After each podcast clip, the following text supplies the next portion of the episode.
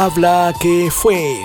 En este podcast tendremos relatos, anécdotas y muchas historias que se quedaron en alguna parte, pues jamás fueron contadas y serán compartidas por gente como tú o como yo. Así que prepárate, pues si tienes algo que contar, escríbenos al correo hablaquefue@hotmail.com. Prepárense, que ya empezamos.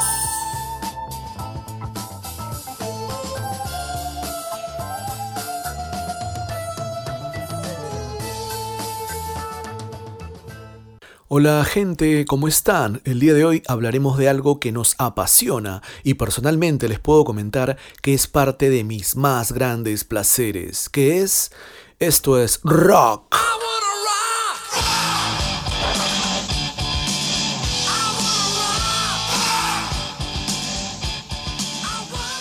¿Ustedes se imaginan qué hubiera sido del rock si el archiconocido guitarrista de solos como este...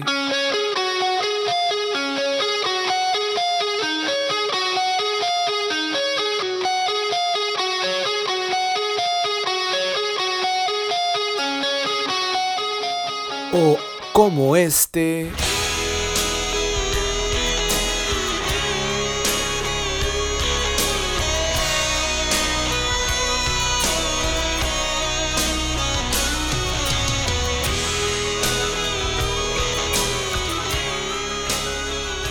Hablamos nada más y nada menos que de Saul Hudson. ¿Quién es él? Es Slash.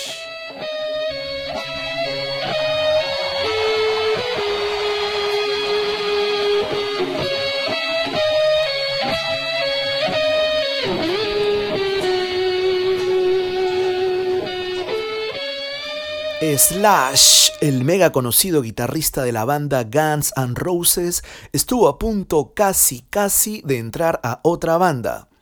Slash, de origen británico-estadounidense, guitarrista y compositor famoso por integrar y ser uno de los dos frontman de la emblemática banda Guns N' Roses, que resaltaba por su look, su manera de interactuar con la guitarra, su propio estilo de solear con bases pentatónicas para recrear sus increíbles arreglos y riffs en cada canción. Me pregunto, ¿existirá alguien en el planeta que no conozca o no haya escuchado los solos de Slash? Creo que no.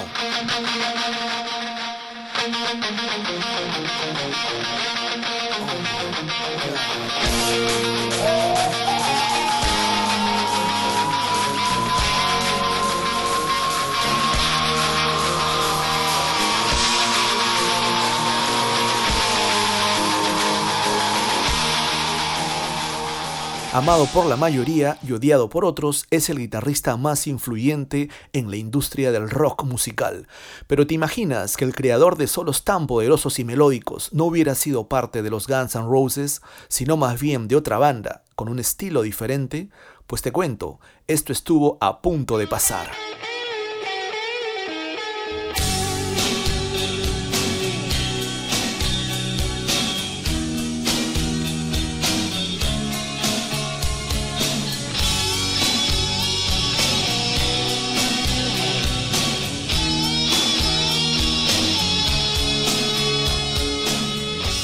Poison, banda ícono del estilo glam rock y liderada por Brett Michael, caracterizados por tener un look andrógino, extravagantes en sus peinados, en su ropa y sobre todo en el uso desmesurado del maquillaje, muy alejados del look clásico y de rockeros de la época, quienes mantenían aún el uso de casacas negras de cuero con tendencias vaqueras y colores apagados, a diferencia del glam, que no tenían reparos en usar atuendos de colores rosados, ropa ceñida, mallas, botas. Es que el glam rock trataba de explotar la apariencia física de sus integrantes y vender adicionalmente a la música una imagen muy llamativa. Poison tuvo sus años de gloria a mediados de los años 80.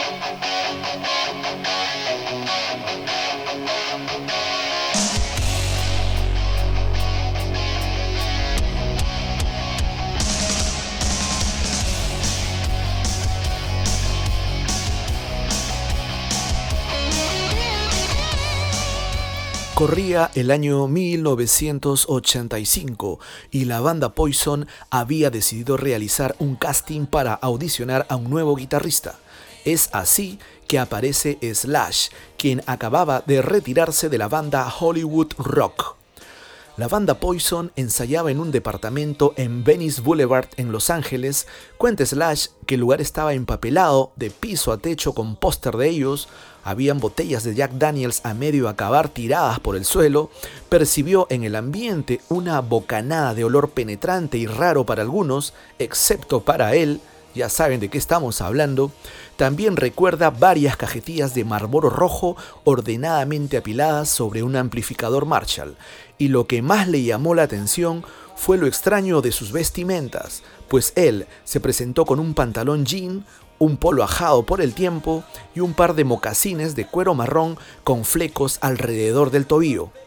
También cuenta que se aprendió cuatro canciones que ellos le habían pedido. Relata que todos se quedaron sorprendidos con su técnica, sus riffs y su manera tan potente de atacar en los solos, superando todas las expectativas de Brett Michael, líder de Poison. Pero al despedirse, se percató de que Bobby, el bajista de la banda, no tenía cara de convencido, pues no lo dejaba de mirar con el ceño fruncido en toda la audición y al final le pregunta, ¿qué es eso?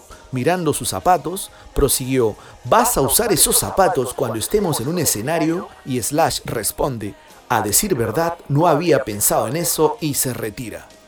Al salir de la audición, se cruza con un chico de cabello rubio platinado, con maquillaje en el rostro, la boca de color rosa perlado, laca en el cabello, unas mallas azules que hacían juego con una casaca blanca de cuero, cruzan miradas y con un high y pulgares hacia arriba, pasó dejando un halo de olor a lavanda y tonos de tabaco. Esto dejó confundido Slash, pues no imaginaba quién era ese personaje. Después de dos días, el resultado del casting llegó. Le comunican a Slash que no fue elegido. La decisión que tomaron se basaba en su apariencia, pues no coincidía con el estilo de la banda, quienes para el puesto prefirieron a CC DeVille, que era el muchacho rubio que se había cruzado con Slash al salir de la audición. Esto provocaría un enojo y rabia en Slash que le duró por muchos años. Según la prensa, este conflicto fue más allá de lo personal y se generó un mito en relación al odio de las dos bandas, Poison versus Guns N' Roses. ¿Qué hubiera pasado si Slash era el elegido? ¿Lo imaginan con mallas de leopardo, labios rojos, polvos en el rostro, laca en el cabello? No, imposible. Es por eso que podemos avisorar alguna conclusión de esta historia, y es que el destino siempre te llevará por el camino trazado. Eso fue todo por hoy, los esperamos el próximo viernes en Habla que fue.